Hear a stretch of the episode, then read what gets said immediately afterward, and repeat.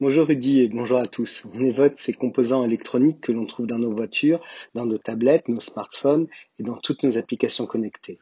C'est une pénurie qui risque elle aussi de nous coûter très cher.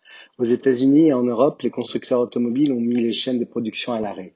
En France, Renault a arrêté pendant deux jours ses usines. C'est dire le niveau actuel qui risque de générer des chômages techniques comme chez Stellantis toute la semaine dernière.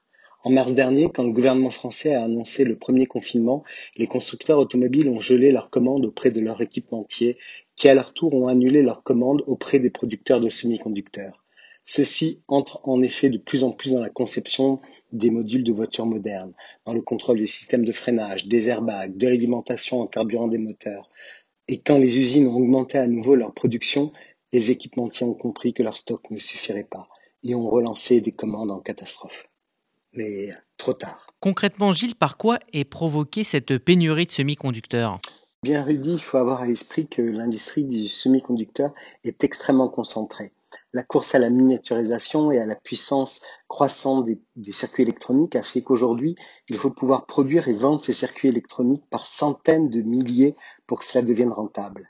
Au point que les leaders de l'électronique mondiale, essentiellement américains et japonais, en sont venus à se décharger de la production qu'ils ont confiée à quelques sous-traitants pour se focaliser sur la conception des circuits, activité bien plus rentable. Actuellement, la production mondiale de tous les semi-conducteurs est donc réalisée par quelques grosses firmes essentiellement situées à Taïwan et en Corée du Sud.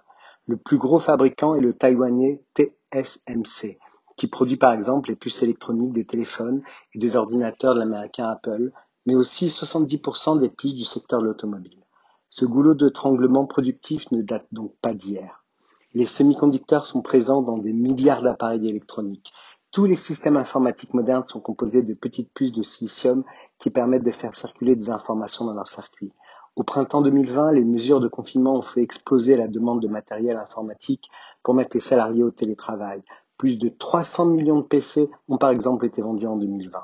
Les usines qui fabriquent ces semi-conducteurs ont donc vu leur canet de commande déborder et l'arrivée des téléphones 5G n'a pas aidé, au point que l'approvisionnement a été menacé.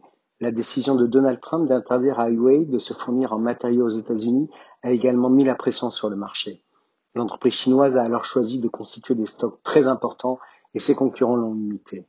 En novembre dernier, Apple a ainsi dû faire des choix et réaffecter des composants normalement destinés à l'iPad vers l'iPhone 12 Pro pour maintenir sa cadence de production.